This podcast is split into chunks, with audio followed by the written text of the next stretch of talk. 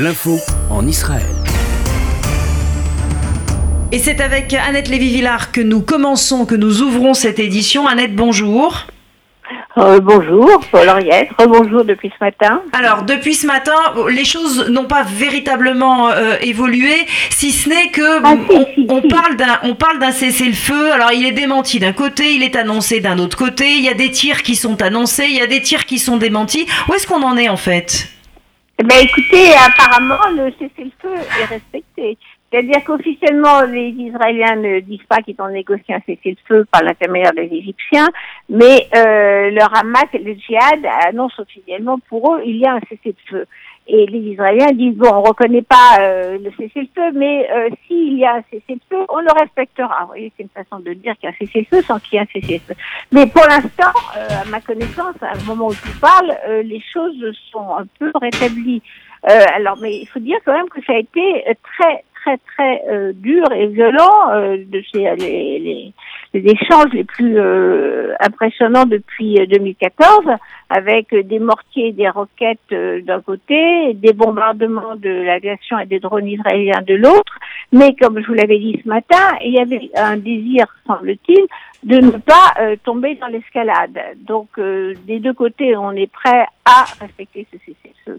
Alors, la question, c'est est-ce que tout va redevenir normal? Alors, normal, c'est avec des guillemets, bien sûr, parce qu'il n'y a rien de normal. Euh, est-ce que les marches vers la frontière euh, avec le sud d'Israël euh, vont recommencer Probablement. On annonce des manifestations, en tout cas le 5 juin, anniversaire du début de la guerre des six jours. Et pour les Israéliens qui n'habitent pas dans le sud, à proximité de Gaza, ben, la situation euh, n'est pas préoccupante, comme vous, comme vous savez. J'ai beaucoup entendu de- depuis que je suis là à Tel Aviv, les gens dire, ben, euh, Gaza, c'est pas notre problème. C'est l'Iran et le Hezbollah en Syrie qui nous inquiètent, pas Gaza. D'où, je rappelle, Israël s'est retiré en 2005. Alors, euh, Gaza n'est pas notre euh, problème aujourd'hui, c'est l'Iran qui est notre problème. Et de fait, l'Iran est un véritable problème aujourd'hui qui occupe d'ailleurs beaucoup les Israéliens. Pas que les Israéliens, les Israéliens et les Américains. Ça n'est peut-être pas pour ça d'ailleurs, et on entendra notre correspondante en direct de euh, euh, Jérusalem, euh, Lise, euh, dans un instant. Ça n'est peut-être pas pour ça que les États-Unis ont demandé une réunion du Conseil de sécurité dénonçant les actions palestiniennes, sachant qu'un certain nombre de roquettes ont été tirées de fabrication iranienne. Oui, alors euh, encore une fois, c'est quand même l'Iran qui est le, danger existentiel pour Israël. Mais euh, à chaque fois, je, je suis obligée de rappeler quand même qu'il y a 2 millions de personnes sur une bande de terre de 40 km de long et de une dizaine de kilomètres de large qui ne peuvent pas sortir par la mer. Il y a le Feti qui est parti hier et qui a été arraisonné avec des blessés, justement. Il y a quand même eu 2000 blessés euh, avec euh, les manifestations euh, de, de- depuis trois semaines, enfin plus que trois semaines maintenant.